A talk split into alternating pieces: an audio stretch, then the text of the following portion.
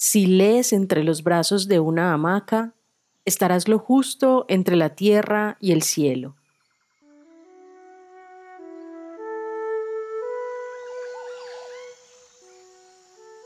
Hola, soy Paulina. Te invito a escuchar Libros en Hamaca, palabras y tejidos para soñar e imaginar. Hoy nos estará acompañando en nuestra hamaca el libro June de Frank Herbert.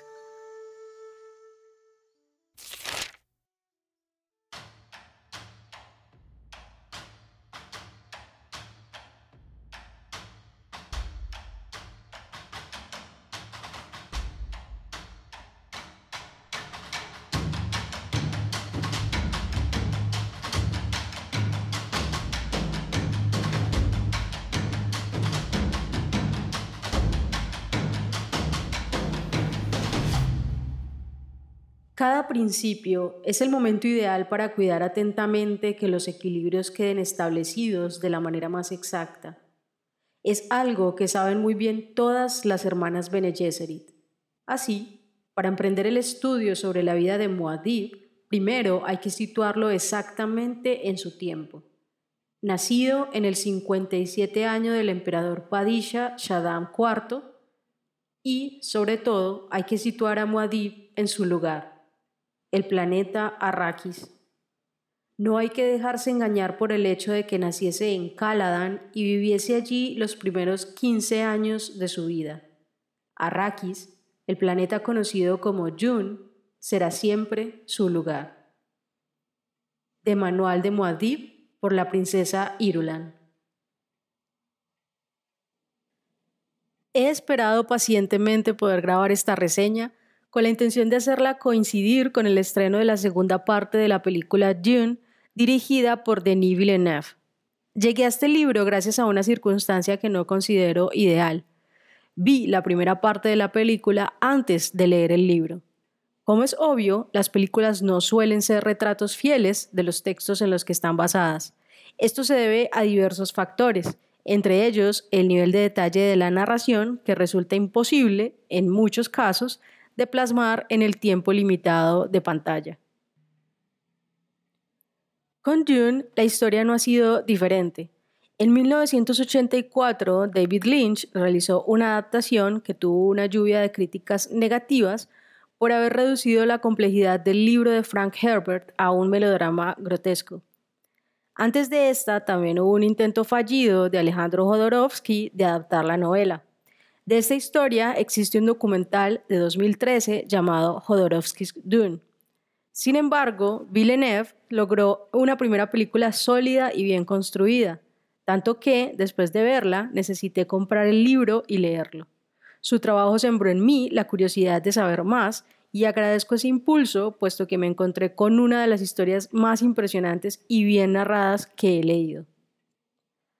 Adaptar Dune al cine es una tarea demasiado ambiciosa, porque la novela en sí misma es densa y compleja. Su trama mística, política y ecologista es, como toda buena obra de ciencia ficción, un retrato de una sociedad distópica no muy alejada de la nuestra. En un futuro lejano, dominado por casas nobles, existe Arrakis, un planeta desértico al que también llaman Dune. Este planeta es la única fuente en todo el universo de donde se puede extraer una apreciada sustancia conocida como melange, que otorga habilidades extrasensoriales a los humanos, sin las cuales sería imposible hacer cosas tan relevantes como los viajes interestelares. Arrakis, Dune, el planeta del desierto. Zufir Hawat el maestro de asesinos de su padre se lo había explicado. Sus mortales enemigos, los Harkonnen, residían en Arrakis desde hacía 80 años y gobernaban el planeta en un cuasi feudo bajo un contrato con la compañía Schwam para la extracción de la especia geriátrica, la melange. Ahora, los Harkonnen iban a ser reemplazados por la casa de los Atreides en pleno feudo, lo que daba la impresión de ser una victoria para el duque Leto. Pero Jawad había dicho que dicha fachada encerraba un peligro mortal, ya que el duque Leto era popular entre las grandes casas del Landsrat. Un hombre demasiado popular provoca los celos de los poderosos, había dicho Hawat. Una de las cosas más destacadas de la narrativa de Frank Herbert es el nivel de detalle con el que explica las escenas y también la capacidad de despertar reflexiones filosóficas en cada acción, pensamiento o movimiento de sus personajes. Todo, absolutamente todo, está dotado de un simbolismo impactante. Cada cosa que sucede en ese universo es una meditación profunda sobre la conciencia y el ser. Su protagonista, Paul Atreides, recorre un camino de transformación físico y mental muy relevante, que le entrelaza con el futuro del mismo planeta Arrakis y toda la estructura política y social que le compone. Paul se empezó a sentir nervioso y decidió practicar uno de los ejercicios corporales mentales que le había enseñado su madre. Tres rápidas inspiraciones desencadenaron las respuestas.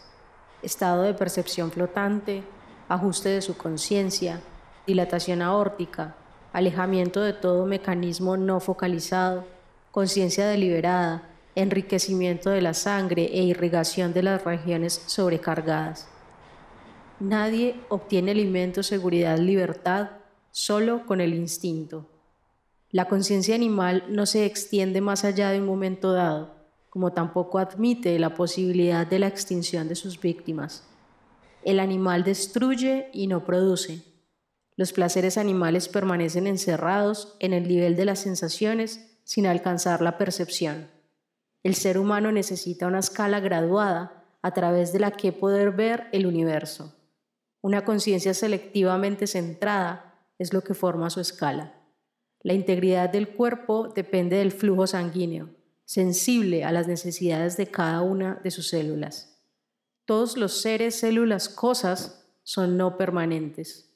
Todo lucha para mantener el flujo de la permanencia.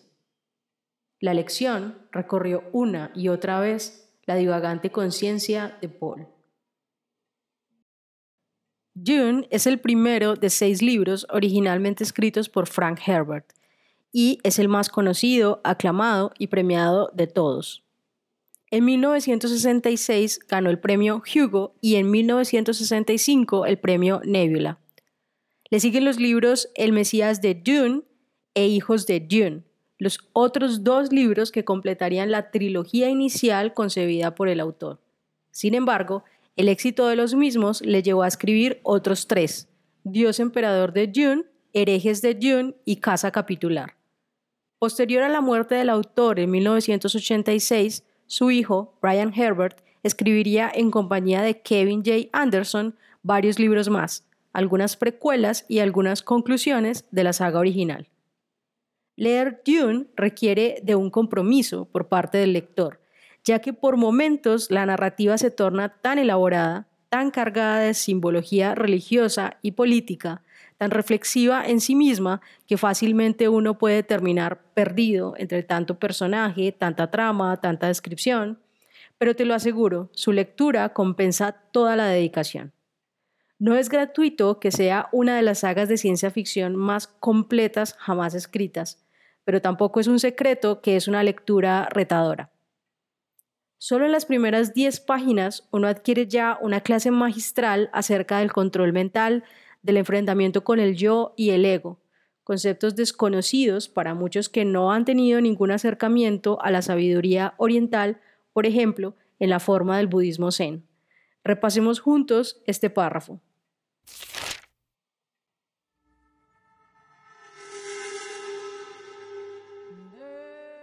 La curiosidad redujo el miedo de Paul hasta un nivel controlable. Había detectado certeza en las palabras de la anciana, era innegable. Si su madre estaba fuera montando guardia, si realmente se trataba de una prueba, fuera como fuese, ya no podía librarse, atrapado por esa mano que tenía cerca de la nuca, el Gom Jabbar. Recordó las palabras de la letanía contra el miedo del ritual Bene tal como su madre se las había enseñado. No conocer el miedo. El miedo mata la mente. El miedo es la pequeña muerte que conduce a la destrucción total. Afrontaré mi miedo. Permitiré que pase sobre mí y a través de mí. y cuando haya pasado, giraré mi ojo interior para escrutar su camino. Allá donde haya pasado el miedo, ya no habrá nada, solo estaré yo. ¿Cómo dejar de lado las preguntas tan relevantes que se esconden entre las páginas de esta novela? Preguntas demasiado vigentes aún hoy, casi 60 años después de haber sido publicada. Después dijo que un buen gobernante debe aprender el idioma de mundo, que es distinto en todos. Creí que con esto quería decirme que en Arrakis no hablan Galak, pero me dijo que no se refería a eso sino al lenguaje de las rocas y de las cosas que crecen, el que uno no puede oír solo con los oídos. Yo le dije que eso era lo que el doctor Yue llama el misterio de la vida. El lenguaje de las rocas y de las cosas que crecen parece un enunciado de alguna tribu ancestral, justamente lo que son los Fremen en el planeta Arrakis, una sociedad tribal y nómada habitantes nativos del desierto que tienen una relación muy diferente con su ecosistema, muy diferente de aquella que tienen los invasores, cuyo propósito es meramente de explotación. Si bien el conflicto dentro de la historia lleva a los enfrentamientos y la guerra, la verdadera riqueza de la misma subyace en los complejos conceptos humanos y sociales. Por ejemplo, en un universo en el que las computadoras han sido reemplazadas por la mente, la misma es entonces expandida a niveles muy por encima del ordinario para ejecutar tareas complejas con la ayuda del psicoactivo preciado del desierto, pero también, además, con arduo entrenamiento mental. Muchos han destacado la rapidez con que Muad'Dib aprendió las necesidades de Arrakis. Las Bene Gesserit, por supuesto, conocen los fundamentos de esta rapidez. Para los demás, diremos que Muad'Dib aprendió rápidamente porque lo primero que le enseñaron fueron los fundamentos del aprendizaje. Y la primera lección, la certeza de que podía aprender. Es perturbador descubrir que mucha gente cree que no puede aprender y que más gente aún cree que aprender es difícil. Muad'Dib sabía que cada experiencia es una lección en sí misma. De la humanidad de Muad'Dib por la princesa Irulan. Dune es un libro que ha fascinado a generaciones de entusiastas de la ciencia ficción.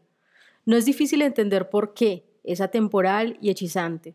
También escrito que parece una historia real que sucede en un universo paralelo al nuestro, con personajes muy humanos y cercanos, dominados por la dualidad y el fanatismo, seguidores de figuras mesiánicas y mitos, personajes seducidos por la ambición y el poder, pero también por las cosas más místicas y fascinantes, como los psicoactivos que expanden la conciencia o por las sustancias en apariencia más comunes y ordinarias, como el agua.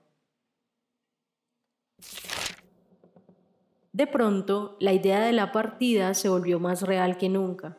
Recordó otra vez lo que le había dicho la anciana, que un mundo es la suma de muchas cosas, la gente, la tierra, las cosas que crecen, las lunas, las mareas, los soles, una suma desconocida que recibe el nombre de naturaleza, un término vago para el que el ahora no significa nada.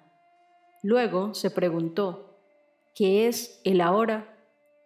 La puerta frente a Paul se abrió de repente y un hombre feo y macizo penetró en la estancia con una gran cantidad de armas en los brazos.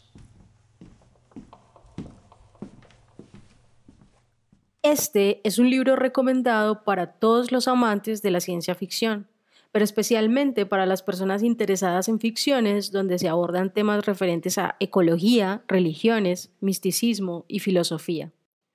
También es un buen material para quienes disfrutan de tramas políticas complejas.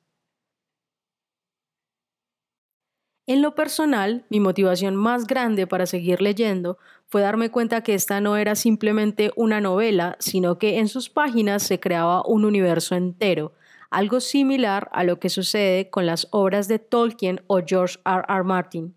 Una vez entras al mundo de Dune, es difícil que quieras salir de él. También me atraparon sus citas y reflexiones, en las que, más allá de la historia que se desarrolla, también existe un significado profundo en el que incluso es posible encontrarse con uno mismo.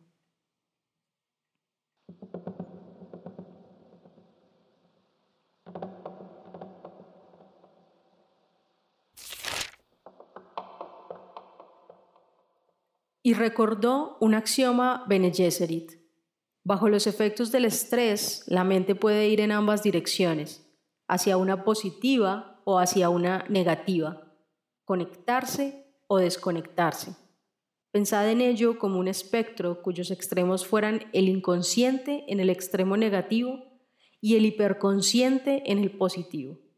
La dirección que tome la mente bajo los efectos del estrés estará muy influenciada por el adiestramiento.